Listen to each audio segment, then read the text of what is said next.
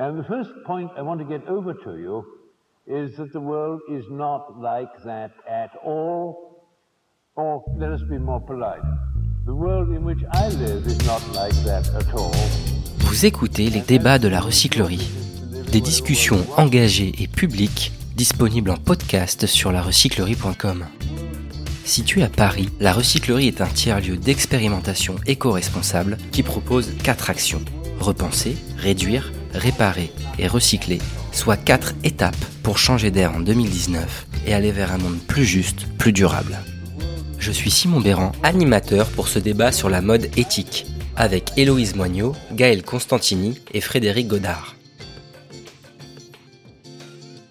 On va passer une bonne heure à parler de mode éthique, de slow fashion, et on va donc tenter de réfléchir à contre-courant de la fameuse fast fashion, qui incite à produire toujours plus, toujours plus vite, et au détriment souvent de la nature et des humains. Pour cet échange, on a le plaisir d'accueillir trois intervenants. Bonsoir Héloïse Moignot. Bonsoir. Vous êtes cofondatrice de Slow We Are, une plateforme en ligne de mode éco-responsable. Bonsoir Frédéric Godard. Bonsoir. Vous êtes sociologue de la mode et chercheur à l'INSEAD. Bienvenue à vous. Et enfin, bonsoir Gaëlle Constantini. Bonsoir. Vous êtes créatrice de mode éthique, créatrice de la marque Gaëlle Constantini. Alors ce soir, on va réfléchir en deux parties, deux grands axes. On va d'abord poser les bases de la discussion et dénoncer les multiples dérives de l'industrie de la mode. Et dans une seconde partie, on va se demander si une mode éthique est vraiment possible. Et enfin, le micro sera à vous. Donc ce sera à votre tour de, de réagir, de poser des questions pour venir un peu titiller nos intervenants du soir. Frédéric Godard, on met tout de suite les deux pieds dans le plat. La mode est la deuxième industrie la plus polluante du monde. Comment on en est arrivé là?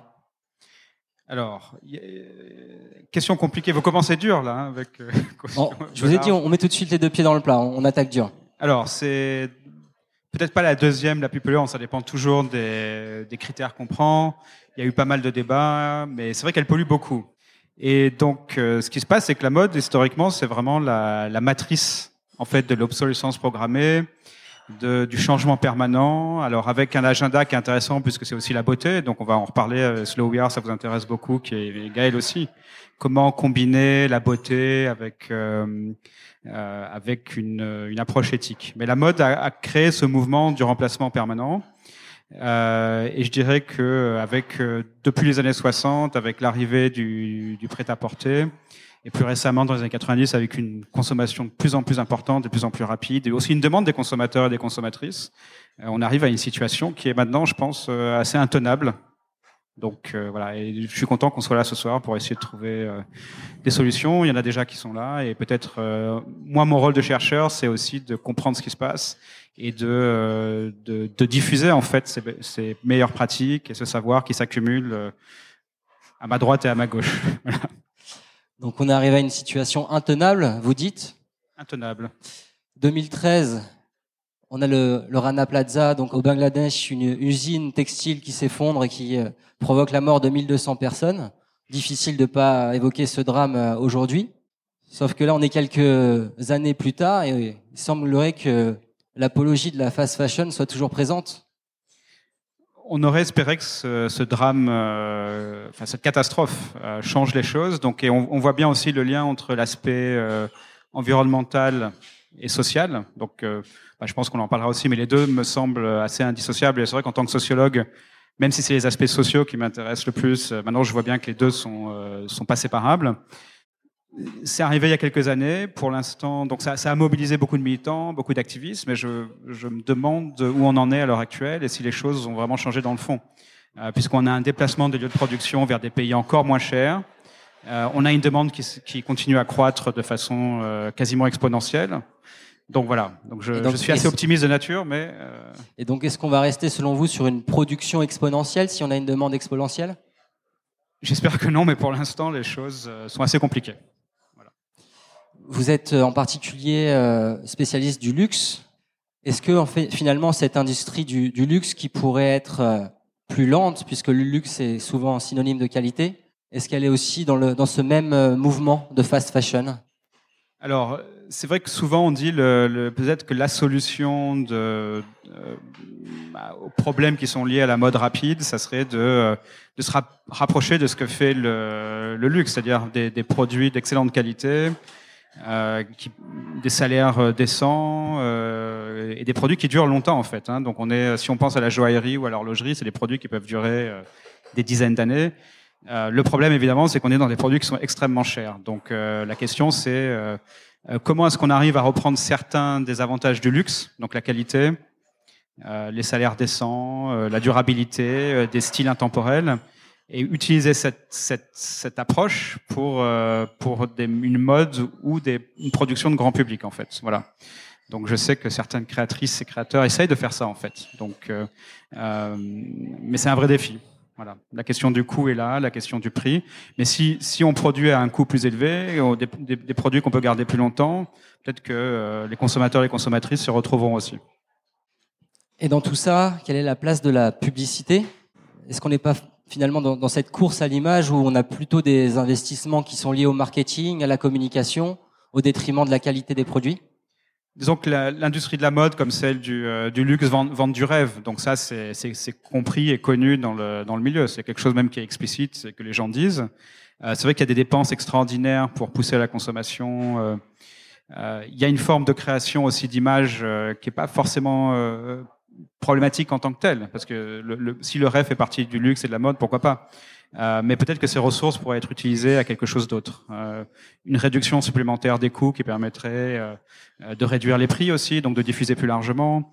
Je pense qu'il y a tout.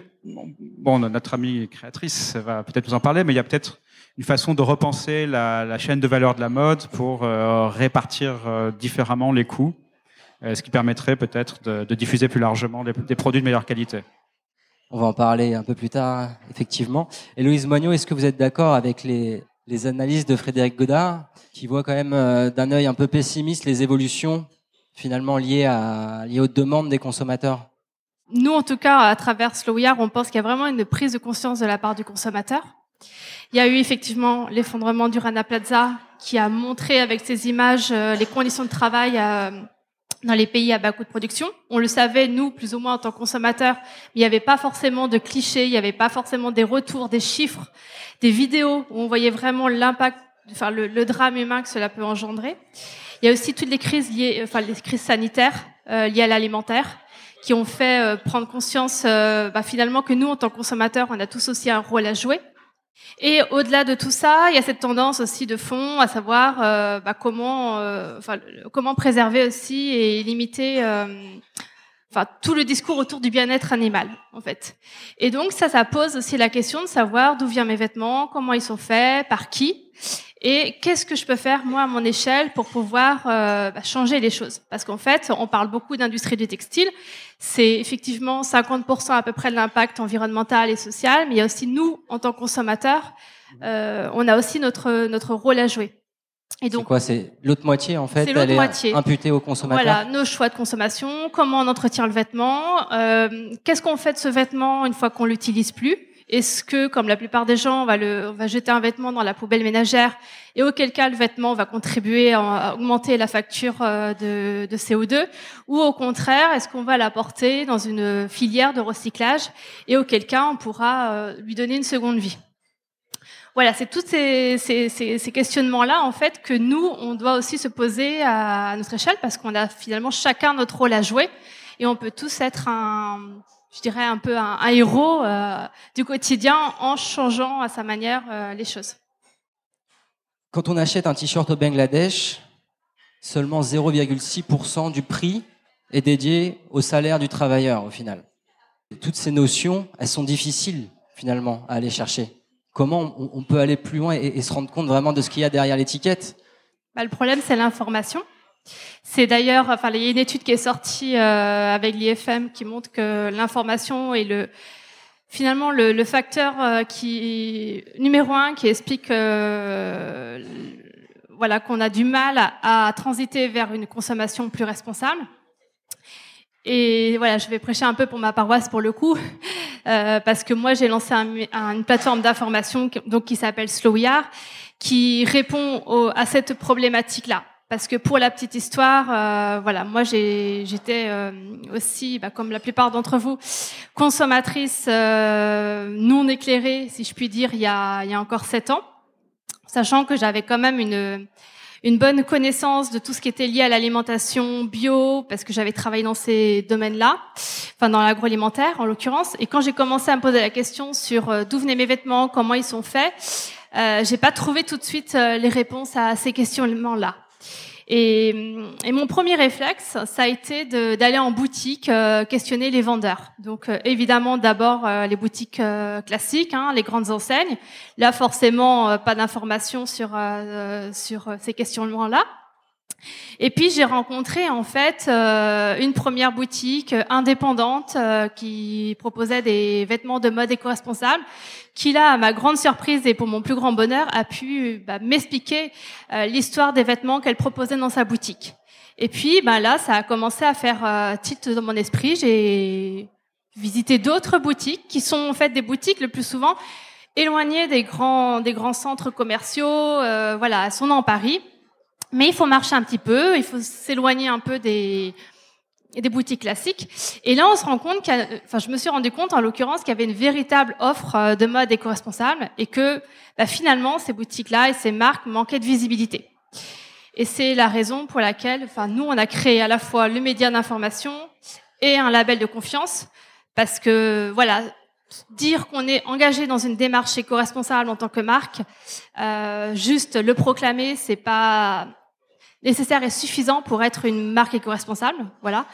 Donc euh, nous, on est vraiment là pour valider les engagements éco-responsables des marques et les recommander sur euh, notre plateforme, leur apporter justement cette visibilité qu'elles méritent pour que chacun puisse euh, les identifier et aller les voir le moment venu. Gaël Constantini, comment êtes-vous arrivé à ces problèmes immenses liés à la mode? Quel cheminement vous a amené à vous intéresser à ces problématiques? Bah moi, je suis arrivée euh, de, du sud de la France déjà, et, euh, et c'est vrai qu'on avait aussi une autre culture vestimentaire que celle de Paris. Et quand je suis arrivée à Paris, bien j'ai découvert la fripe et j'ai découvert toutes les euh, petites friperies euh, guérisol en chaîne. Euh, et je me suis dit qu'il y avait déjà énormément de matière à, à, euh, à, recycler, à utiliser avant de, avant de sortir ma propre ligne de vêtements. Donc vous avez tout de suite vu finalement les solutions, les opportunités nouvelles Ouais. avant des, des, des problèmes qu'on citait un peu avant avec Frédéric Godard, liés à l'impact environnemental, social. Je me suis dit que ajouter en fait une nouvelle marque euh, où euh, je créerais moi-même mon propre euh, tissu, c'était peut-être quelque chose qui ne servait à rien finalement et qui avait déjà beaucoup de choses à utiliser, qu'on pouvait les revaloriser plutôt que que de créer de nouvelles matières et donc de mettre à contribution la planète, l'eau et, euh, et, toutes les ressources finalement qui vont nous manquer dans pas longtemps. Donc moi, je suis arrivée euh, avec un projet euh, d'upcycling, mais qui vraiment était un recyclage de textiles vintage. Et aujourd'hui, je recycle plutôt du linge de maison parce que ça me permet d'avoir une plus grande quantité de matières premières.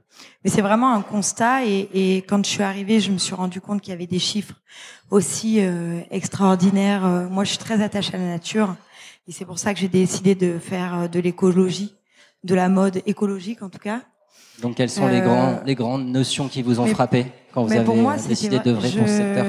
bah, J'ai découvert que pour fabriquer de la viscose, il fallait abattre 50 millions d'arbres par an pour fabriquer bah, nos doublures de manteaux parce que c'était de la pâte de cellulose et ça, ça m'a euh, choqué.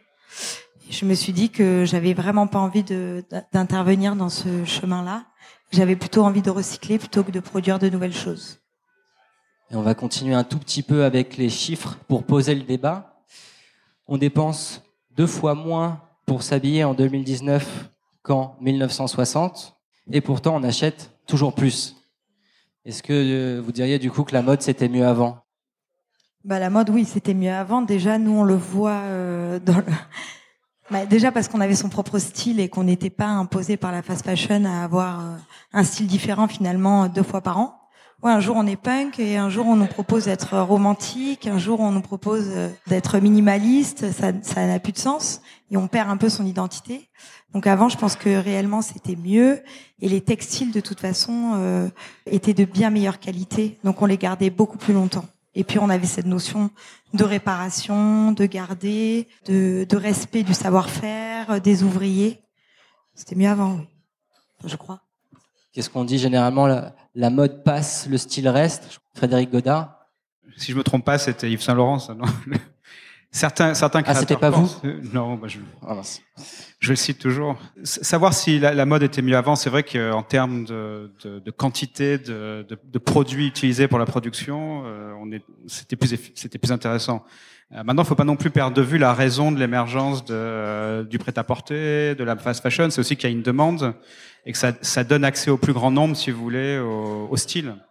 Mais Gaël Constantini disait justement que sur l'aspect uniformisation, fast fashion, on a quelque part une perte d'identité qui se crée. C'est ce que vous disiez bah ouais, Moi, c'est ce que j'ai trouvé. En tout cas, je trouve que, enfin, les gens avaient peut-être euh, un style qui leur appartenait plus, même dans les années 80 et 90, et qu'ils le gardaient.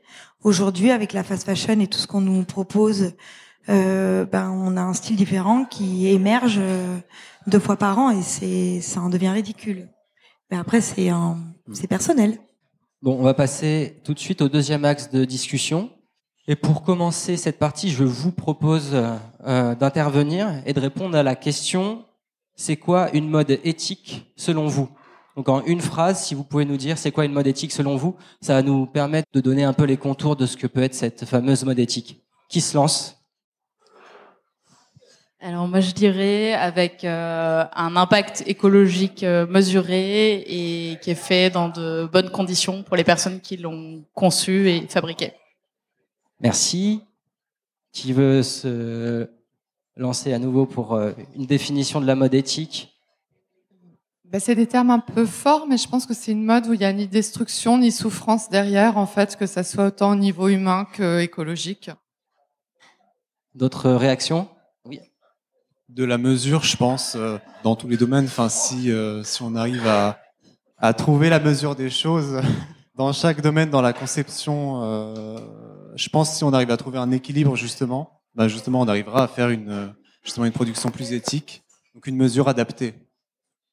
D'autres idées pour définir ce que peut être une mode éthique? Oui.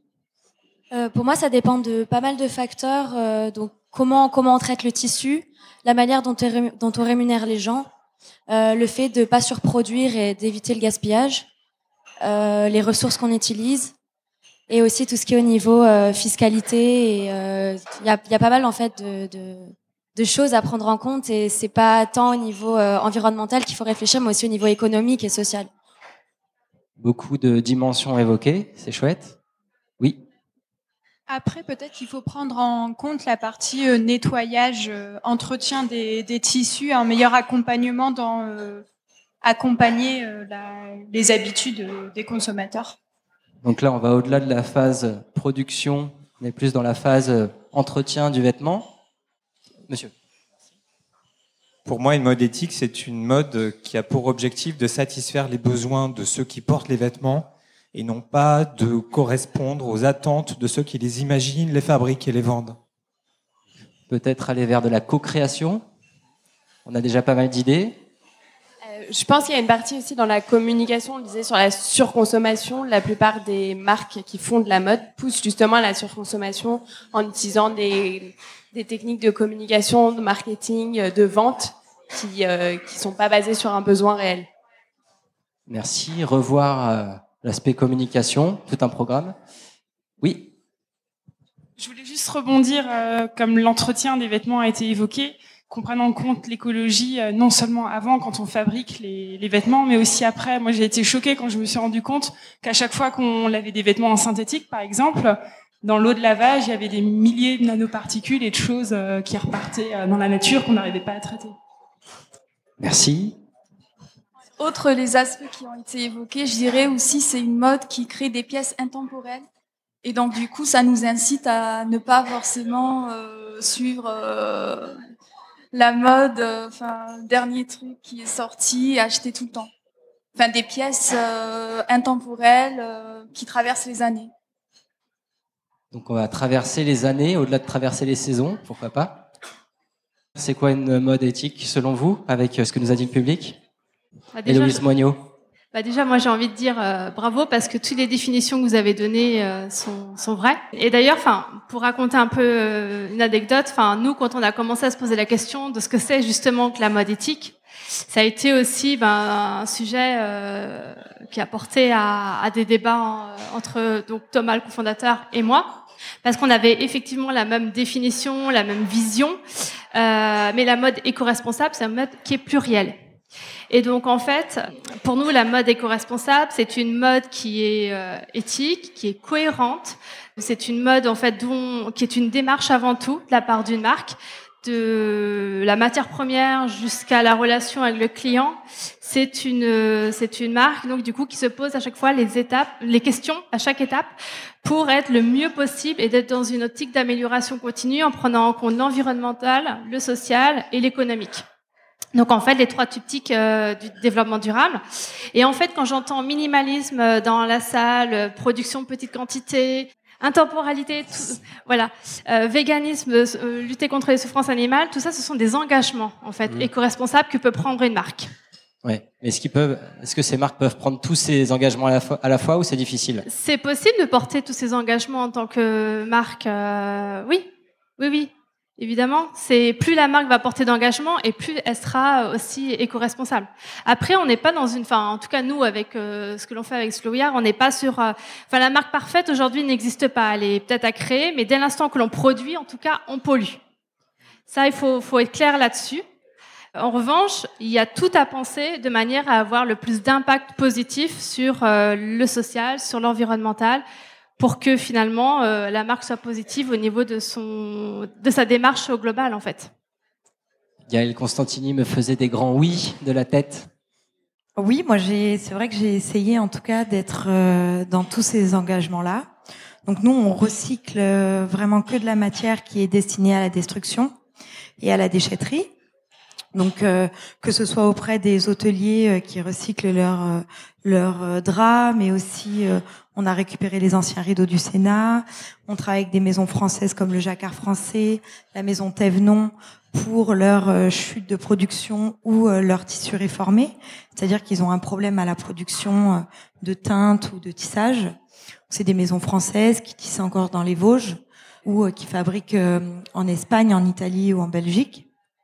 Et après, on a décidé de travailler qu'avec des ateliers d'insertion professionnelle pour essayer aussi de remettre la production française au cœur de notre projet, de se dire qu'il y avait vraiment un savoir-faire euh, sur le territoire et que c'était en tout cas plus intéressant d'aller aider des gens euh, dans le besoin et, de, de vraiment de, de les accompagner vers une insertion professionnelle qui soit liée à un savoir-faire qu'ils ont déjà. C'est une belle victoire, en tout cas, parce qu'on travaille avec des ateliers à Calais qui fonctionnent aujourd'hui très bien et qui travaillent même avec Agnès B aujourd'hui. Et finalement, est-ce qu'il y a une de, ces valeurs qui l'emporte? Quelle est la notion qui vous parle le plus parmi toutes celles qui ont été évoquées par le public? Euh, franchement, elles ont toutes en fait un poids euh, qui se vaut et qui est très équilibré dans le projet. En fait, on, peut rarement faire euh, effectivement de l'écologie sans faire du social ou du social sans faire de l'écologie, parce que le vivant reste le vivant et qu'il soit finalement que ce soit un arbre ou un être humain, pour moi, ça a un peu la même valeur. Euh, je peux faire euh, du mal à, ni à l'un ni à l'autre, et de se dire aussi. euh, et bien qu'on ait, qu'on essaye euh, de euh, d'innover, d'être dans l'économie circulaire, de récupérer aussi toutes les pièces qu'on vend. Si elles sont plus portées, on les récupère. Euh, Alors l'éco- l'économie circulaire, est-ce qu'on peut s'arrêter un tout petit peu sur cette notion? Mhm. C'est quoi pour vous l'économie circulaire? C'est d'arriver en fait à, à- en tout cas, à réfléchir à la fin de vie du produit qu'on met sur le marché. C'est-à-dire que comment on fait euh, pour se dire que si la cliente euh, ne se lasse malheureusement de son vêtement, eh bien qu'est-ce qu'elle en fait euh, Comment on peut l'accompagner vers la meilleure méthode? Donc on va sur notre site internet, on va expliquer qu'effectivement c'est bien de le donner à la fibre du tri, d'aller vers les bennes pour que ça puisse être recyclé. Mais nous aussi on va pouvoir le récupérer et où on travaille avec des associations euh, euh, qui vont euh, finalement organiser des braderies pour pouvoir euh, bah, s'autofinancer, ou on va les récupérer pour en faire des, des accessoires et se servir pour en faire nos nouveaux patrons, etc. Et donc concrètement, comment ça se passe? J'achète un, vêt- un vêtement Gaël Constantini. Mhm. Je sais pas s'il y en a pour les hommes aussi. Pas encore. Bon, on achète un vêtement Gaël Constantini. Il, il nous plaît plus. Oui. C'est bizarre, mais il nous plaît plus. Et après, on vous le Ça, ramène. c'est- déjà, que- c'est bizarre. Qu'est-ce qui se passe Mais derrière ça peut arriver. Parce qu'on fait des vêtements intemporels, effectivement, donc euh, c'est un peu dur de s'enlacer puisqu'on peut- on peut les mettre toute notre vie. Et en plus, ils sont adaptables du 36 au 42, donc si on perd du poids ou si on en prend, finalement, on peut quand même le garder. Et en fait, ce vêtement-là, ben, si tu t'en es lassé, eh bien, euh, tu nous contactes et puis euh, nous, on va t'envoyer un, un, un coupon pour pouvoir euh, le récupérer, puisque nous prenons en charge la livraison. Et tu as le droit à 30% de réduction sur tout le site internet. Frédéric Godard, c'est quoi la mode éthique? Selon vous, je vous repose la même question que Bah, celle que j'ai posée euh, au public. Ce qu'on disait, c'est que les réponses étaient super. Euh, on n'a pas pu prendre de notes, on aurait dû. Euh, mais je crois qu'il y a un podcast, donc je vais toutes les retranscrire. Exactement. Euh, bon, voilà, en discuter aussi avec mes étudiants. Euh, toutes les réponses étaient, étaient, étaient vraiment bien. Je, je dirais qu'il y en a une qui m'a intrigué, c'était sur cette notion de souffrance, la réduire et ce qui permet de faire le lien en fait entre tous les aspects de la mode éthique, parce que c'est ça qui est difficile, euh, les aspects sociaux, les aspects environnementaux, euh, le bien-être animal. Et finalement, cette notion de réduire l'effet négatif euh, et d'augmenter l'effet positif de la mode à travers la création de beauté, par exemple, ça me semble être être la clé. Et aussi prendre cette prendre conscience en fait du, fait que la mode nous relie. Donc, à partir du moment où, où on achète un vêtement, ça a un impact sur les autres. Ça peut avoir un impact positif parce que voilà, c'est beau, mais aussi un, impact négatif. Euh, si vous prenez l'exemple de la fourrure, par exemple, c'est assez intéressant d'en parler tout à l'heure que euh, on peut euh, être un activiste ou un militant contre la fourrure, ce, qui est, ce qui est mon cas, mais après on nous dit oui, mais la, fourrure, ça pollue moins que la fourrure artificielle. Voilà. Donc l'industrie nous renvoie cet argument, si vous voulez, qui est un peu bon. Donc comment on arrive à- à tout rassembler en fait Voilà, c'est ça, c'est ça la question. On porte pas de fourrure. On porte pas de fourrure. Oui, oui, mais alors, euh, oui, alors, oui. Ça, c'est l'argument simple, mais toujours des arguments qui vont. Voilà. Donc, euh, mais cette notion de lien, cette notion de, de prendre conscience euh, des, des, des effets euh, positifs et négatifs. Et je dirais que, après, c'est vrai, la question pour nous, euh, chercheurs, c'est quel est notre rôle, en fait? Puisqu'on a, on a des créateurs et des créatrices, on a des, des sites ou des militants euh, qui, euh, qui mettent en place des critères et qui permettent de, voilà. Donc notre rôle, je dirais, c'est aussi euh, faire prendre conscience le plus largement possible euh, de ce qui se passe euh, et encore une fois, je le répète, j'ai déjà dit, mais de ce qui se passe de façon positive de ce côté ou de ce côté. Quoi.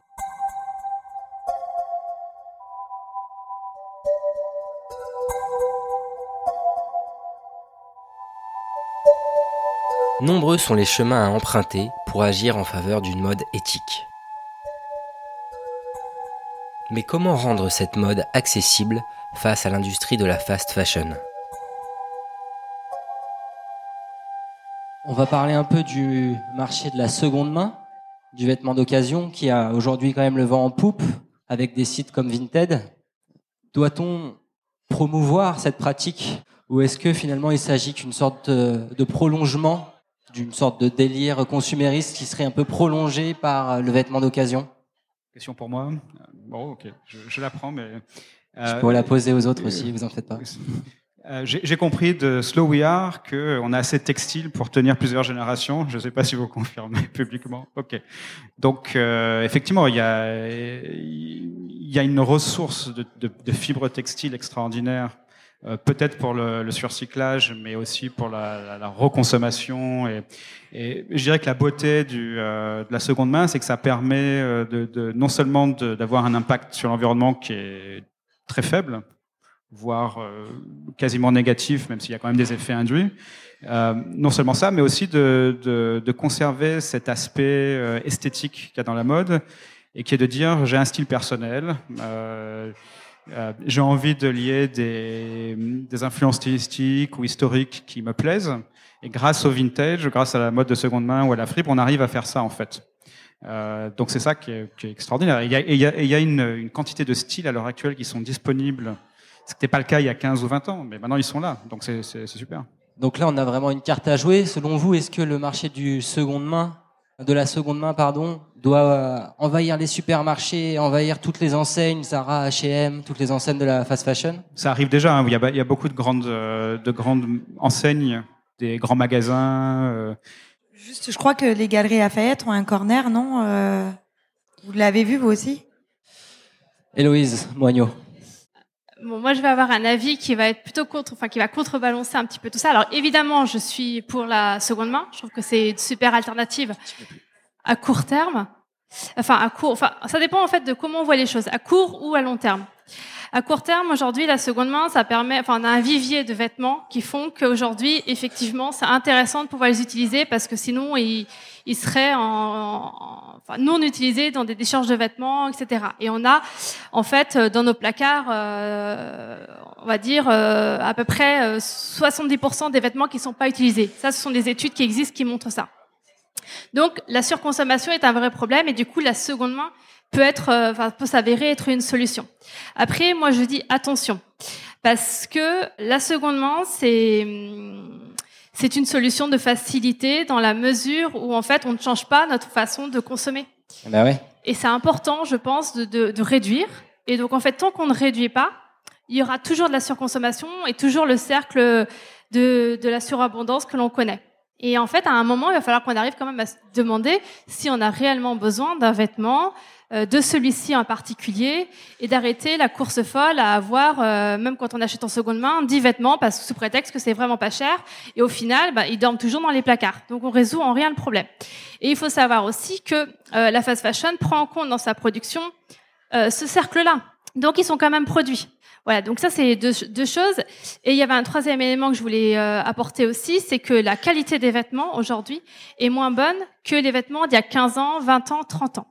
Donc ce qu'on retrouve dans les friperies aujourd'hui, en fait, c'est principalement du vintage ou des vêtements qui ont effectivement un certain nombre d'années, donc ils sont encore euh, bah, complètement euh, utilisables, qui sont beaux, esthétiques, etc.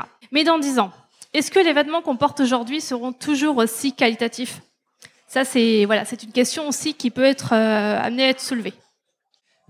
Gaël Constantini. Mais même en 10 ans, je trouve que ça a changé. Moi, quand je suis arrivée, euh, enfin même un peu plus maintenant, parce que je suis arrivée en 2006, mais quand je suis arrivée et que j'ai commencé à faire les friperies, il y avait vraiment des très très belles pièces euh, euh, vintage, très connotées, des années 80-90, hyper beaux. Aujourd'hui, quand j'y retourne, euh, il y a beaucoup de, il y a beaucoup de H&M, Zara, Monoprix, euh, Primark. euh, il y a énormément de, de matières comme ça aussi. Et ça, bah, c'est troué, c'est déjà déchiré. euh, c'est, ça, ça sert à rien de les acheter.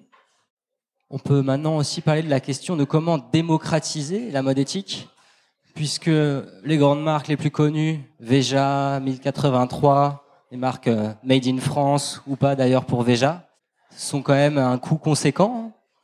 Est-ce que selon vous, on peut faire euh, rimer la slow fashion avec euh, une inclusion au plus grand, avec le, le plus grand nombre? Bien sûr, c'est logique, dans le sens où si on est plus attiré vers la slow fashion, on va acheter moins. Et si on achète moins, ben, on peut se permettre d'acheter mieux. Peut-être mieux d'acheter euh, une paire de baskets par an plutôt que, plutôt que deux qui sont mal produites. Frédéric Godard sur cette question.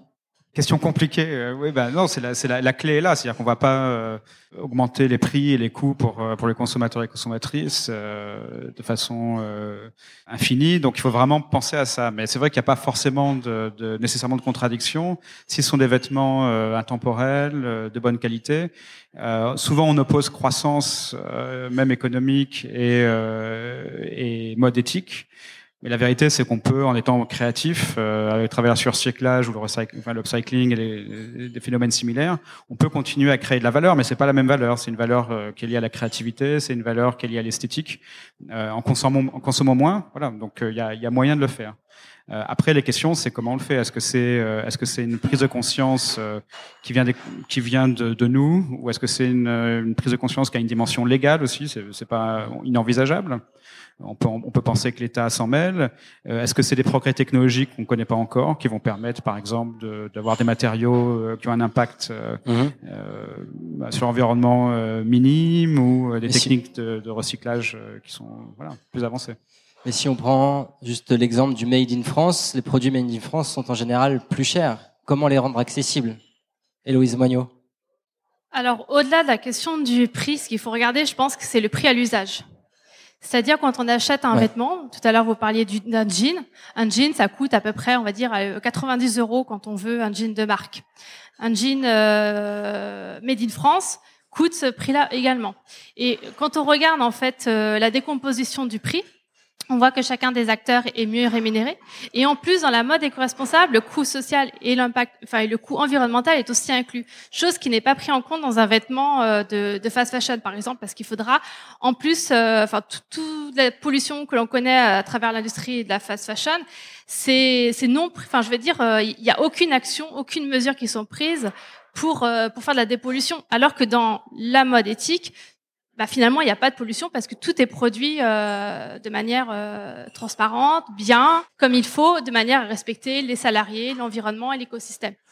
Et donc, en fait, je pense que quand on est un consommateur et qu'on voit l'histoire de, la marque, sa démarche, bah, finalement, en expliquant tout ça, je pense que ça fait tilt dans l'esprit du consommateur et il n'y a plus de questions à se poser. C'est important d'expliquer pourquoi, en fait, on fait les choses et comment on le fait. Et c'est ça qui fait euh, la grande différence entre un vêtement de fast fashion et un vêtement de mode éco-responsable. Donc ça passe par euh, de l'information, encore une fois. Un complément, Frédéric sur le, Godard? sur le, alors sur l'aspect de l'explication, il y a pas mal d'études euh, sociologiques qui prouvent que les consommateurs et consommatrices sont prêts à payer 15 à 20 de plus pour un produit similaire si on explique exactement l'impact que ça a sur positif que ça a sur les travailleurs et travailleuses, sur l'environnement, parfois avec des images. Donc montrer un- une rivière qui a été nettoyée, etc. Ça marche très bien. Donc euh, voilà, ça. euh, Donc comment on le fait? On, on- on informe dès l'étiquette, on donne des labels? Il faut le prouver. Alors les, les labels, oui, mais il faut, il faut, il faut le montrer en fait, parce qu'on n'est pas. Pourquoi est-ce qu'on ferait confiance aux marques, pour être honnête? Enfin, je veux dire, euh, avec après le après le Dieselgate et les industries l'industrie automobile qui nous ment euh, de façon éhontée, euh, pourquoi est-ce qu'on croirait, si vous voulez, les producteurs? Donc, euh, euh, mais à partir du moment où c'est montré, où c'est prouvé, où c'est illustré, les gens, les individus payent plus. Voilà. Mais regardez la marque Nike, par exemple, qui a été entachée de nombreux scandales par rapport à, à leurs usines en Chine qui faisaient travailler des enfants. Ça reste toujours une marque à la pointe. En tout cas, ceux qui vendent le plus de baskets euh, au monde. effectivement, on a tendance à oublier ce qui s'est passé dans le passé.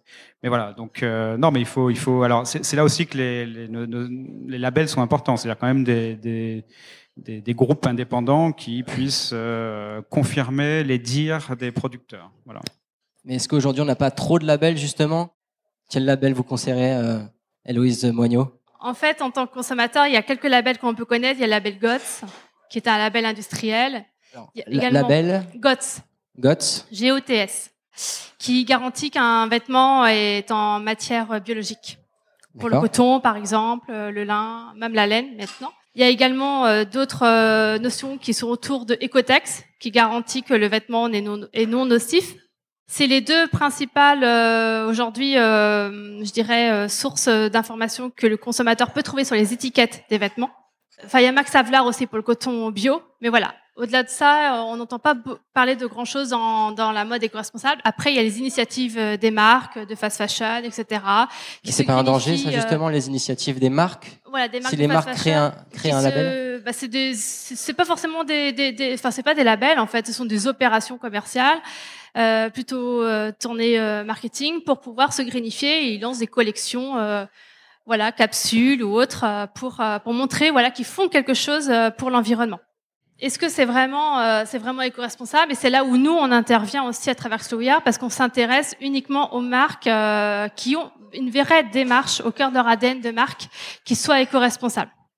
Donc c'est la grande différence. C'est pour ça que nous on se positionne en tant que label de confiance. Donc on est en fait un tiers de confiance entre une marque et le consommateur. On n'est pas un label industriel. Nous on est là en fait pour permettre au consommateur d'identifier ce que fait la marque, comment elle le fait, et la valoriser pour que le plus grand nombre puisse pouvoir accéder à l'information et se tourner vers elle si elle a besoin d'acheter une paire de chaussures, un pantalon, etc. Et nous on fait aucune transaction commerciale. On est vraiment là pour apporter de l'info. Gaël Constantini, on va essayer d'élargir un, un petit peu le débat. La mode, c'est de la culture finalement. Est-ce que vous pensez qu'aujourd'hui on peut changer la donne plus globalement, aller vers moins de matérialisme, vers plus de liens entre les gens, et du coup ça se, ce mouvement culturel pourrait se répercuter sur l'industrie de la mode? Bah, moi, je pense qu'effectivement, en tout cas, c'est comme ça que je me suis, euh, que je me construis au quotidien, c'est-à-dire que euh, j'essaye d'être dans cette, euh, dans cette évolution bienveillante de tout ce qui m'entoure. Et ça va passer effectivement par la manière dont je vais me nourrir, dans mes activités et aussi dans mon travail c'est vrai que c'est vraiment c'est une prise de conscience globale euh, et je pense que tout le monde la ressent un petit peu aujourd'hui et c'est pour ça qu'on a ce genre de conférence et c'est pour ça qu'on est un peu nombreux aussi ce soir. C'est parce qu'il y a une vraie prise de conscience où, on va trop loin, euh, on cherche tous un peu des solutions, on essaie de faire le mieux qu'on peut et, euh, et on y arrivera. Et comment pourrait s'articuler ce mouvement de la slow fashion? On a aussi le slow food. Est-ce que tout ça pourrait avancer ensemble finalement? Frédéric Godard? Je crois que ça fait partie de la même prise de conscience. Les, les mouvements sont liés d'ailleurs, et c'est pas c'est pas innocent si les termes sont les mêmes. Donc euh, slow food, slow fashion, bon. Qu'est-ce qu'on a Slow d'autre? life, Slow life, slow sex. Je crois que ça Euh, existe slow- aussi. Slow, Ce- ce slow- sera pour mobility. On voyage en train, c'est plus lent que l'avion, etc. Donc c'est quand même c'est quand même lié. Euh, je dirais qu'il y a une prise de conscience qui est assez rapide. Ça fait euh, 15 ans que j'étudie l'industrie. Euh, franchement, pendant longtemps, j'ai pensé que rien n'allait changer. On était dans une industrie de la mode qui était extrêmement stable. Ouais. Euh, depuis le début des années 80, avec les mêmes styles qui reviennent, les mêmes marques, euh, les mêmes capitales de la mode, euh, voilà. Donc une croix et, et les- toutes les problématiques euh, de d'éco-responsabilité ou d'éco-production, tout ça était secondaire, sympathique, Mhm. si vous voulez. Bon, peut-être depuis le Rana Plaza, je sais pas, mais en tout cas, il y a eu ces dernières années une prise de conscience euh, importante. Euh, aussi quelques créateurs et créatrices qui ont quand même pris le- les devants et qui, essayent de montrer le chemin en nous faisant comprendre que finalement on peut avoir une mode euh, pointue, mais aussi qui a un impact responsable sur l'environnement. Donc ça c'est nouveau pour moi, c'est quelques années seulement. hein. En fait, finalement, la slow fashion, c'est de l'artisanat. Est-ce que vous diriez ça? C'est, c'est, pas Constantini a l'air d'accord avec cette idée. Non, c'est pas faux. C'est pour ça qu'on avait parlé du luxe. On avait parlé du luxe aussi au départ. C'est vrai qu'il y a ces codes. Pour moi, c'est moins mais mieux. C'est produire moins mais mieux. Voilà, c'est dans les deux sens, euh, la marque et le consommateur dans ses choix. Donc ça peut être euh, compatible avec un modèle industriel. euh, Alors, euh, en fait, on peut produire dans des quantités. Il faut que la marque, en fait, puisse vivre de son activité. Donc là, il faut qu'elle qu'elle arrive dans son business model à démontrer qu'avec le, le nombre de quantités qu'elle qu'elle veut, qu'elle veut faire, elle puisse vraiment faire vivre ses ouvriers, euh, ses salariés internes et aussi bah, le, le dirigeant de, de l'entreprise. Et en fait, y a, quand on parle de mode éthique, eh ben, il faut arriver aussi à un, à un moment à se dire qu'à un certain stade, au niveau d'un montant de chiffre d'affaires, ben, on veut pas aller au-dessus. Et ça, c'est très dur dans nos, dans nos, dans nos sociétés de se dire que voilà, enfin, la course effrénée à la, à la croissance, c'est un peu le mot d'ordre euh, d'aujourd'hui. Et en fait, quand on parle de, de mode éthique, ben, il faut arriver à se dire, ben voilà, maintenant, là, je suis contente du chiffre d'affaires auquel je suis arrivée et je souhaite euh, en rester là parce qu'au-dessus de, de cela, je vais trop produire et je ne serai plus en phase avec la démarche initiale de ma marque. Donc c'est important aussi que le fondateur se dise ou le, enfin, que la, croissance qui- infinie, ça, ça rime à rien. ben voilà, qu'il arrive à se dire pourquoi, enfin qu'il arrive à se remettre à chaque fois dans son contexte, à se dire pourquoi il s'est euh, lancé dans la- cette aventure entrepreneuriale, qu'est-ce qu'il veut démontrer, et est-ce qu'arrivé à, je sais pas, 5 ans, 10 ans, 15 ans, 20 ans après la création de son, son entreprise, il a réussi les challenges qui s'étaient euh, donnés dès le départ. C'est aussi ça, en fait, je pense, être un entrepreneur euh, et une marque éco-responsable. Gaël Constantini, ça se passe bien au niveau modèle économique? Oui, oui. Moi, j'ai euh, j'ai mis du temps. euh, j'ai mis du temps à y arriver parce que c'est vrai que j'ai- j'ai déposé ma marque en 2009, donc euh, ça va faire dix ans. euh, ça a fait dix ans cette année, donc c'était euh, c'était un peu utopique à l'époque et aujourd'hui, bah euh, et euh, non, aujourd'hui j'en vis. euh, mais c'est vrai que j'ai un modèle un peu euh, particulier aussi et où moi je me suis dit que euh, je voulais rester dans une échelle où je pouvais absolument contrôler de A à Z mon produit, ce qu'il allait devenir, ce qu'il était et, ce qui sera.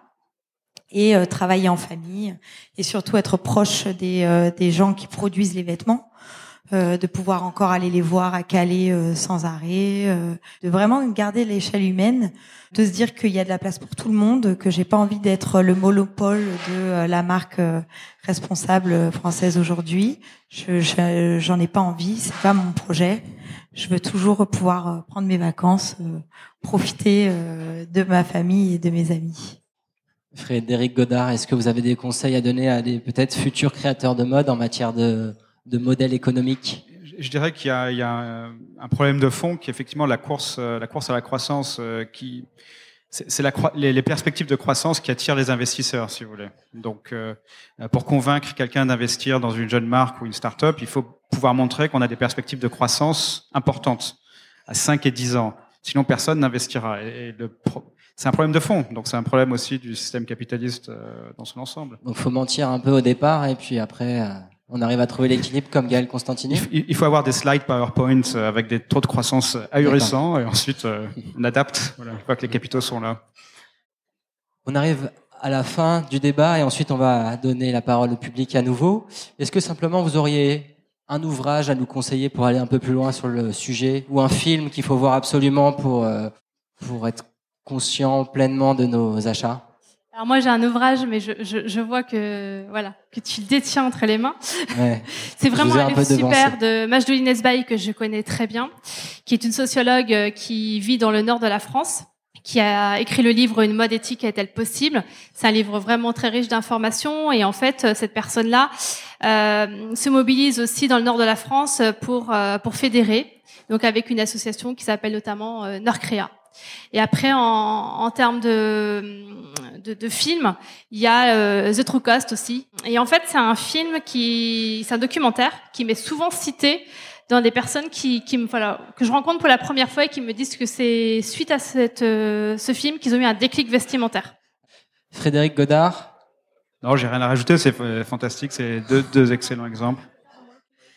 Gaël Constantini non plus, je, bon. je, te repasse le micro.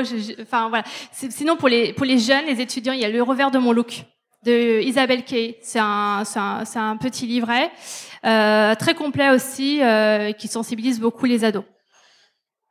Il y a, il y a pas mal de recherches universitaires. Il y avait une maison d'édition qui s'appelait Greenleaf Publishing qui a publié pas mal de livres euh, de, de, chercheurs. Euh, un sur certain ce, Frédéric Godard aussi. Voilà, par exemple. Merci. voilà, donc il y, a, il y, a, aussi une recherche universitaire qui essaye de se pencher sur ces questions. Euh, ça serait bien aussi qu'on comprenne les questions qui intéressent euh, les praticiens pour pouvoir les explorer. Donc je pense qu'il y a aussi un dialogue à avoir entre nous euh, de ce point de vue-là. Et eh ben voilà une bonne idée. À vous de réagir, de poser des questions. Oui, alors euh, vous avez demandé si euh, la slow fashion c'était l'artisanat. moi, je suis allée voyager en Tunisie pour rencontrer des gens qui travaillent dans l'industrie textile et le problème de l'artisanat, c'est que les gens, on leur a apporté plein de produits chimiques et que finalement, ils ne se sont pas demandé comment les traiter. Et ça détruit complètement l'environnement et la santé des gens euh, autour. Donc, l'artisanat, oui, mais euh, l'artisanat comme on le connaissait il y a 100 ans ou euh, voilà, peut-être pas celui de maintenant, en fait. Merci pour cette réaction. Qui veut réagir, poser des questions à nos intervenants? Oui? Alors c'est plutôt une question pour Frédéric de sociologie. Comment vous sentez la nouvelle génération, les jeunes, on va dire la génération Z par rapport à la slow fashion, en sachant qu'à la fois on sent qu'il y a une, véritable, euh, enfin ils ont une vraie sensibilité environnementale, on voit avec les Greta Thunberg, etc. Et en parallèle, avec la montée, enfin les, réseaux sociaux, etc. Il y a une une, vraie volonté de, de, représentation par rapport aux stars, etc., d'acheter des marques. Donc finalement, cette génération euh, aujourd'hui, par rapport à notre génération un peu d'avant, euh, est-ce qu'elle est plus sensible finalement? Frédéric Godard. Ouais, là vous avez vraiment, euh, c'est toute l'attention est là en ce moment, donc c'est vrai qu'il y a une prise de conscience généralisée, donc qui est très rassurante. Ça arrive à un âge maintenant euh, assez jeune, hein, donc euh, on parlait de Vinted, mais il faut voir l'âge moyen d'utilisateur et utilisatrice Vinted. Et souvent quand on demande pourquoi, c'est parce qu'effectivement euh, on a envie de, de, de, consommer moins, mieux, etc. Donc il y a quand même cette notion environnementale qui est là. Mais c'est vrai qu'après on est bon, on est bombardé par des styles qui viennent de la planète entière, de, des influences de sous-cultures qui sont d'une diversité euh, jamais atteinte dans l'histoire de l'humanité. Euh, c'est pour ça que j'avais, euh, je trouvais que la seconde main était bien parce que ça, ça apportait quelque chose d'intéressant. Euh, après, s'il y a des problèmes de qualité, c'est vrai qu'on peut penser aussi à la notion de, de, d'upcycling ou surcyclage, qui est, ou de revalorisation, qui permet vraiment, de, pour moi, de, de faire le lien entre les deux. C'est-à-dire non seulement d'avoir une attitude responsable, mais ou éthique, mais aussi d'avoir de répondre à ce besoin de style. Euh, je ne crois pas que ce soit quelque chose qu'on puisse réprimer en fait. Donc euh, il y, a, y, a, cette volonté d'avoir un changement permanent, d'avoir une attitude esthétique même dans l'existence. Je crois que s'y opposer, ça ne marchera pas en fait. Donc ce qu'il faut, c'est trouver des solutions qui permettent de combiner les deux. Euh, à mon sens, c'est faisable. Hein. Donc euh, je suis pas trop inquiet là-dessus. Je suis pas complètement pessimiste. Hein. Je... J'étais un peu inquiet, mais pas pessimiste. Est-ce que vous partagez du coup le, le constat du fait qu'on est quand même sur une double tendance, la première qui est vers qui va vers une sorte de sensibilisation globale, et la deuxième qui est finalement bah, dans le business as usual, dans la consommation comme toujours, et dans les social media. Absolument. Donc c'est une tension, un paradoxe qui arrive à, maintenant à un niveau jamais vu. Donc il euh, va falloir le, y faire face. Donc aussi pour les créateurs et les créatrices, un défi important. Une autre question.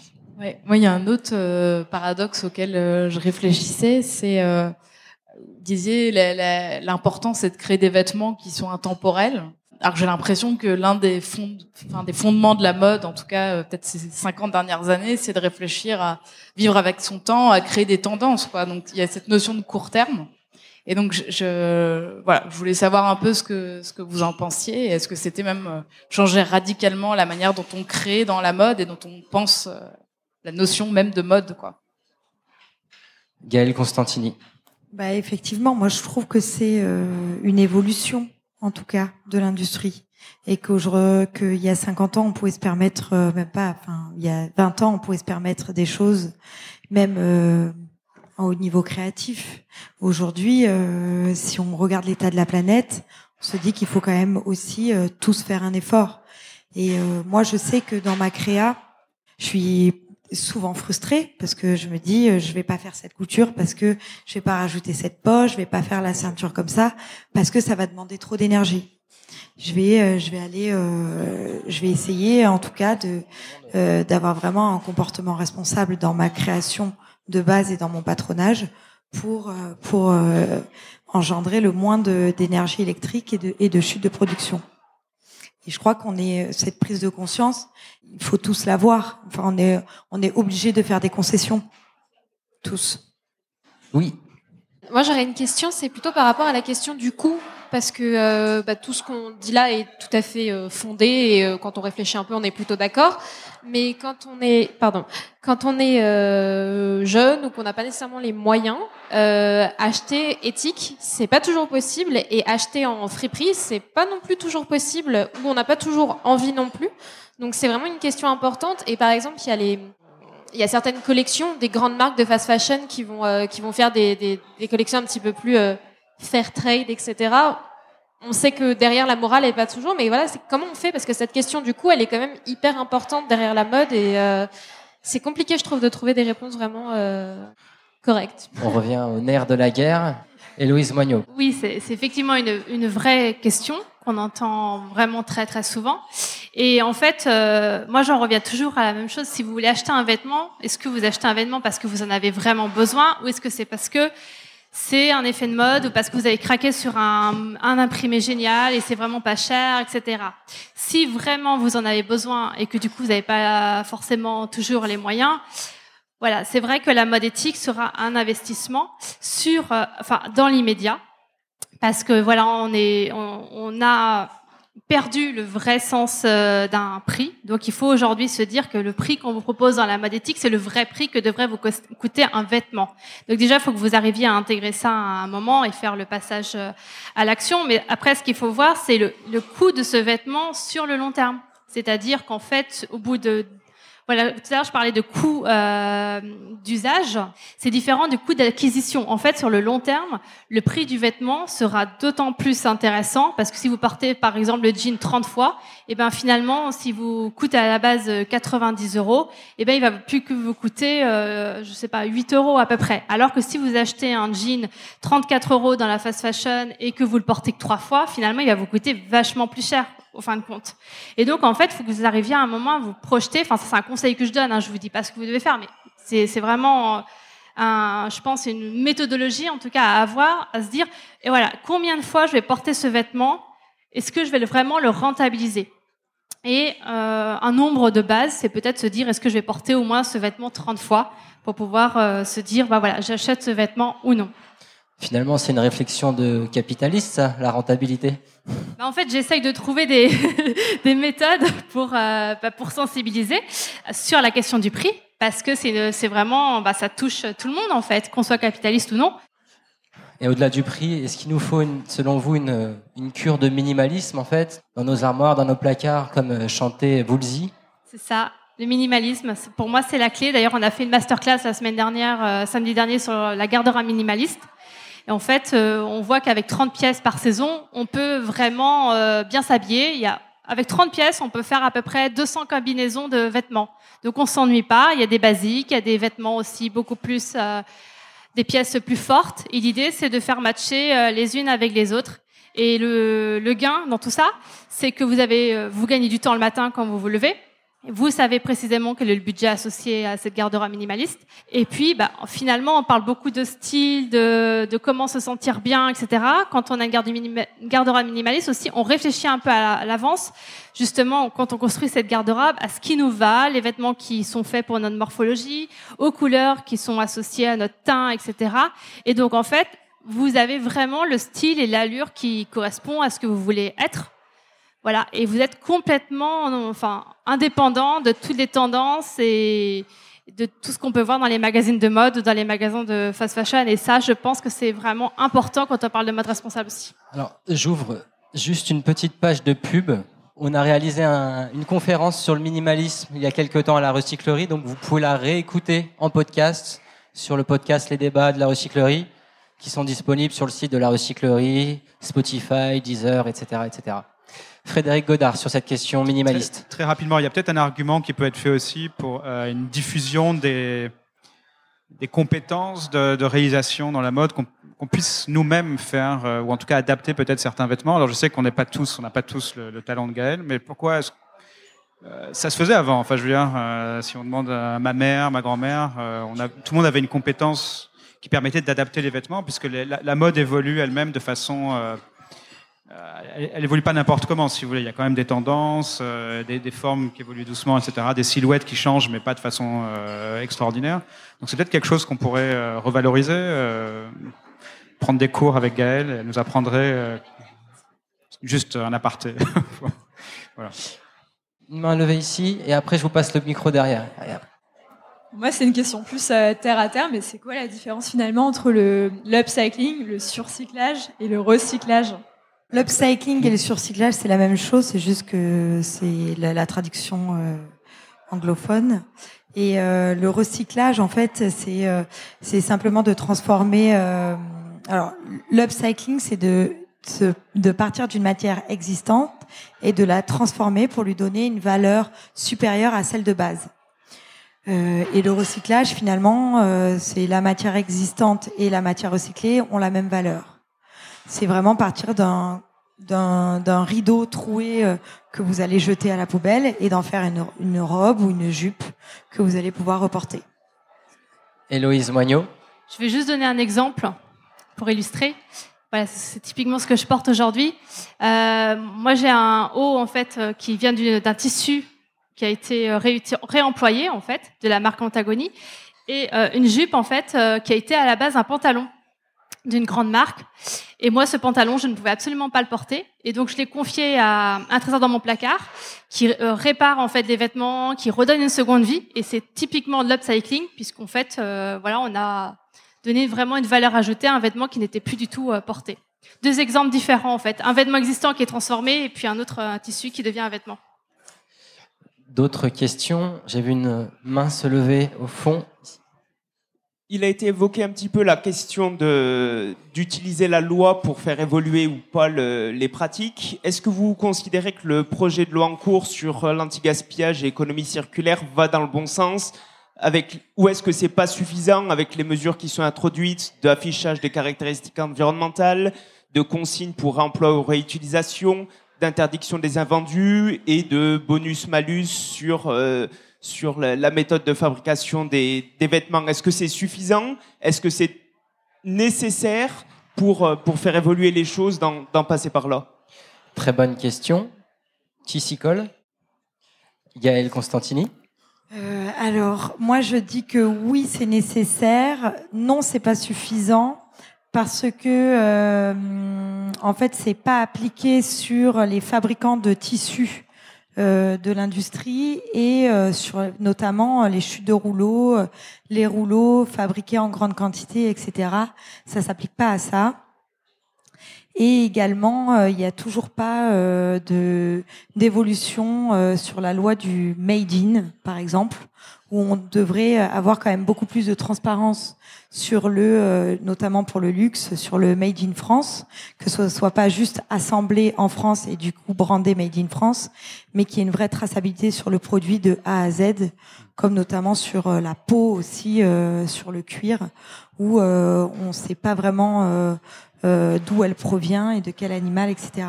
Donc il y a encore énormément de, de choses à faire là-dessus, je crois. Frédéric Godard ou Héloïse Moignot sur le cadre législatif, est-il vraiment insuffisant? Nécessaire, oui. Euh, insuffisant, oui. Là, on est, on est, je pense que tout le monde est d'accord. Euh, on peut aller beaucoup plus loin et surtout beaucoup plus vite, en fait. C'est ça le problème. C'est l'horizon temporel qui nous est donné sur certaines actions. C'est 10 ans. Enfin, bon, ça paraît extraordinaire qu'on, je sais pas, sur en 2030, on sera peut-être déjà sur Mars. J'en sais rien. Vous voyez, c'est ce, type d'horizon. Hein, donc, euh, donc pas, certainement pas assez rapide. En revanche, l'aspect positif, c'est quand même ça, ça montre une, deux choses. C'est un, il y a une prise de conscience, et deux, il y a une volonté de certains acteurs politiques de commencer à répondre à cette, euh, à cette demande. Maintenant, euh, est-ce que c'est du greenwashing? Est-ce que c'est de la politique politicienne? Euh, Chacun en fera, chacun se formera son opinion. Héloïse Moignot alors en fait, il n'y a pas encore d'informations, à mon sens, super claires sur sur ce projet de loi. Euh, il me semble, enfin, en tout cas, de, de ce que j'ai pu lire et mes sources d'informations, il me semble que c'est surtout lié à l'information sur comment recycler, euh, réparer, et donner finalement une seconde vie aux vêtements, mais rien sur euh, la partie vraiment amont. Mais ça, c'est vraiment à, valider. Et euh, pour moi, pour vraiment apporter quelque chose de vraiment novateur par rapport à la problématique de l'industrie textile, il faudrait, pour moi, en tout cas, euh, taxer d'autant plus les, les, les enseignes de, de, fast fashion ou les enseignes qui qui font pas bien les choses. Il faudrait qu'il y ait vraiment un, un coût euh, qui soit associé à, à, cela en fait. Je sais. Pollueur-payeur quoi. Un petit peu, voilà, dans cette idée-là, oui. D'autres questions, réactions?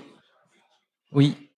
Euh, moi, j'ai une question par rapport aux matières, parce que c'est un peu compliqué parfois de s'y retrouver. Euh, par exemple, le coton, on peut se dire, ah, c'est bien, j'achète du coton, et en fait, c'est très, très polluant.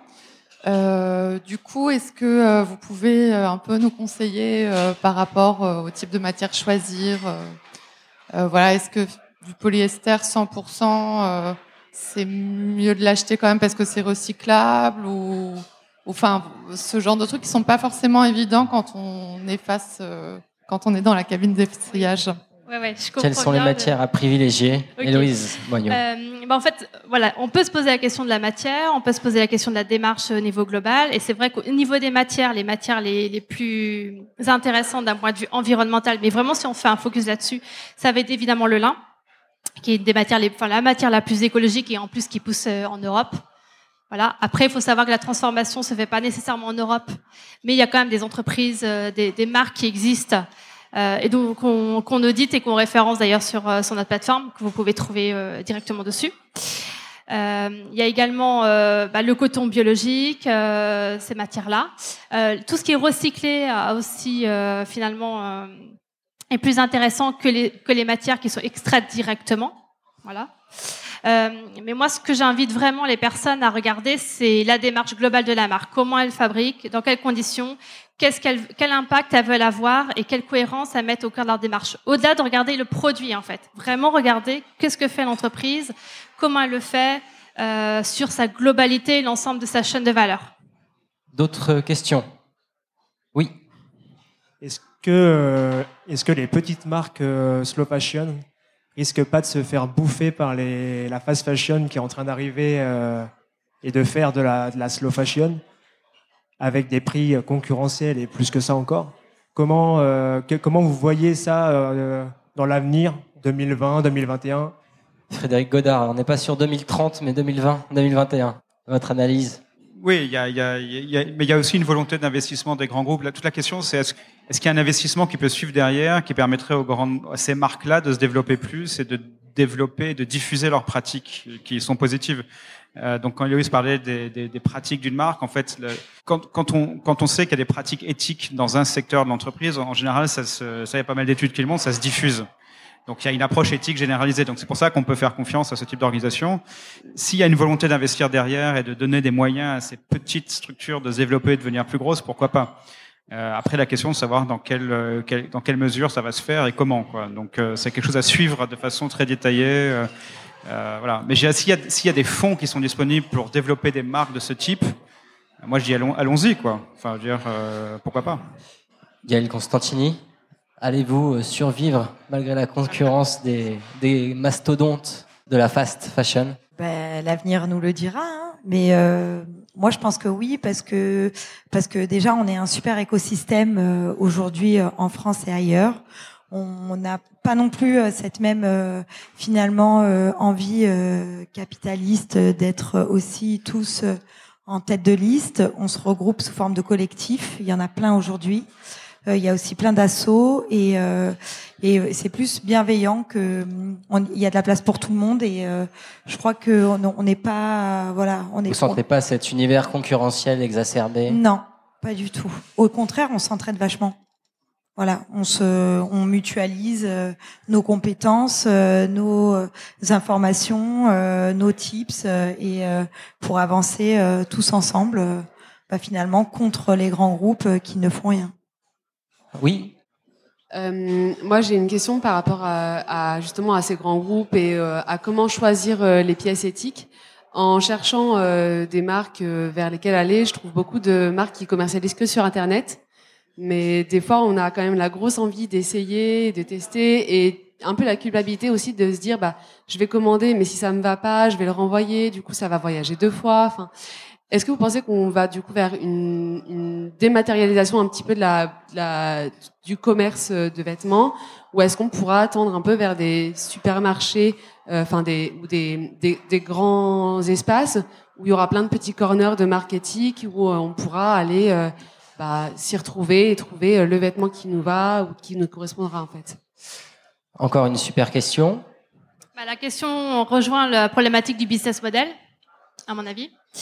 Euh, parce que les marketing qui se lancent euh, ou qui existent depuis plusieurs années, elles fonctionnent plutôt en circuit court. Ça leur permet de toucher un plus grand public aussi, un peu partout en France. Parce que bon, le marché de la mode éco-responsable, c'est encore un marché de niche, donc euh, forcément, on doit tous aussi être acteurs, en parler autour de nous pour que ça puisse se développer. Et en fait, ça leur permet aussi de maîtriser davantage leurs commandes, etc. Et donc la problématique de la distribution, c'est un, un très gros problème parce qu'ils n'ont pas les marges nécessaires pour pouvoir atteindre euh, la distribution. Et donc, c'est un gros travail de réflexion que l'on mène aussi, nous, avec, euh, avec notre réseau de marques labellisées, en fait. Parce qu'il n'y a pas toutes les réponses aujourd'hui et je pense que c'est un gros travail de fond à mener et on aura les réponses euh, bientôt. Et comme dit euh, Gaël, je pense que toutes les réponses sont en partie liées à la mutualisation. Frédéric Godard, une réaction? Oui, l'écosystème, c'est une notion intéressante parce que ça permet d'avoir certains des avantages des grands groupes sans ses inconvénients. Vous voyez Donc il y a la, la, la, notion de mutualisation des coûts qui, qui permet de réduire, si vous voulez, ces coûts justement et donc de continuer à générer du profit, donc de peut-être de réinvestir ce profit ailleurs. Euh, cette notion de diffusion aussi de la créativité, des idées euh, euh, et des meilleures pratiques. Donc euh, c'est super. Ça peut être une, notion, une, une organisation complètement alternative donc euh, aux grands groupes. Voilà. On arrive à la fin du débat. On va prendre encore une ou deux dernières questions. Euh, alors, je reviens toujours sur la question des jeunes et finalement du prix. Euh, effectivement, euh, la question a été posée sur le prix et le prix de la mode responsable est cher. Est-ce qu'il y a des solutions pour arriver à être plus compétitif sur la mode responsable pour pouvoir en fait atteindre le portefeuille des jeunes? Bon, euh, Frédéric Godard. On a, une, on a la notion de mutualisation qui permet peut-être de réduire les coûts, euh, notion d'augmentation de la créativité qui peut permettre de vendre à des prix plus, plus élevés. Il y a cette notion de diffusion aussi d'informations qui permet de justifier des prix plus élevés. Euh, et, et, les études montrent que les consommateurs, les consommatrices sont prêts à payer plus. Voilà, donc euh, je pense que les, les, les, consommateurs et consommatrices sont prêts à payer plus si on leur dit exactement ce qu'on fait et pourquoi et comment. Donc si on explique, Après, s'il y a une, cette notion aussi de, de style intemporel, d'utilisation de, des produits pendant plus longtemps, euh, euh, effectivement, une paire de baskets euh, qui coûte deux fois plus cher à la place de deux paires de baskets euh, sur une année, ça, ça, me paraît raisonnable. Tout ça est possible. Il y a, y, a, aussi cette notion de, de, de, de créativité. Est-ce qu'on est qu'on a affaire à, à, des styles pointus, à des styles cool, branchés, etc. Euh, qui, euh, qui peuvent être poussés, si vous voulez, par des, euh, des acteurs influents du marché? Donc, si on arrive à changer la perception de la mode éthique de ces certaines marques en disant, finalement, c'est ça qui est cool, c'est ça qui est bien, ça peut aussi influencer pas mal, surtout les jeunes générations. Mais ça, je crois que ça arrive déjà de façon naturelle. Enfin, on le voit sur les réseaux sociaux.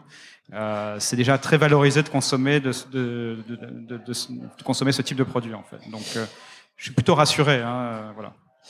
Héloïse Moignot, un mot pour compléter en fait, Je pense que nous, la problématique qu'on peut rencontrer, c'est qu'on a été habitué à avoir des prix bas. Donc ça fait partie de notre culture en gros. Euh, mais si les jeunes qui ont 15 ans aujourd'hui, qui font leurs premiers achats, on leur dit que le prix d'un t-shirt c'est euh, voilà c'est plus de 30 euros, ben, en fait la question ils vont pas avoir la même notion que nous d'avant en fait. Ils vont être vraiment sur le sur le vrai prix des choses. Ils vont pas pouvoir comparer si on les emmène directement vers la bonne information, vers les belles, les belles marques qui font bien les choses. Et moi, je vois en fait des jeunes aujourd'hui qui font des éco-fashion tours avec nous, qui nous lisent, qui, qui achètent des produits de créateurs, qui préfèrent mettre, euh, bah, attendre peut-être trois mois et qui vont acheter euh, un beau vêtement, même à se, à s'offrir en fait des, des services de personnalisation pour créer leur garde-robe minimaliste. Donc, et c'est pas forcément des, des, personnes qui viennent d'un milieu euh, aisé, hein, c'est vraiment euh, des personnes qui ont pris conscience. Donc, euh, je pense que voilà, il faut pas ignorer aussi qu'il y a vraiment ce phénomène de, des jeunes qui sont vraiment engagés, même certainement plus que nous aujourd'hui en fait.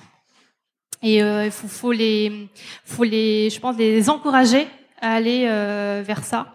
Et nous, au niveau de nos lecteurs aussi, on voit que les 18-25, finalement, ils sont quasiment aussi nombreux à nous lire que les 35-45. Euh, Donc, euh, c'est qu'il y a vraiment euh, de l'espoir sur, la jeune génération et à, à informer au maximum pour qu'ils puissent vraiment être les consommateurs éclairés de demain. Et donc, votre mot de la fin, est-ce que vous direz qu'une mode éthique, vraiment éthique, c'est possible? Héloïse Moignot ah oui, bien sûr. Frédéric Godard, sur cette question de Oui, plus, que jamais. Plus que jamais. Non, j'en suis convaincu. Hein. Et Gaël Constantini Oui, tout à fait. C'est une euh, conclusion comme on les aime, succincte et parfaite. Merci à tous les trois. Merci beaucoup d'être venus à la recyclerie. Merci à vous. Merci à vous toutes et vous tous. Merci. Merci.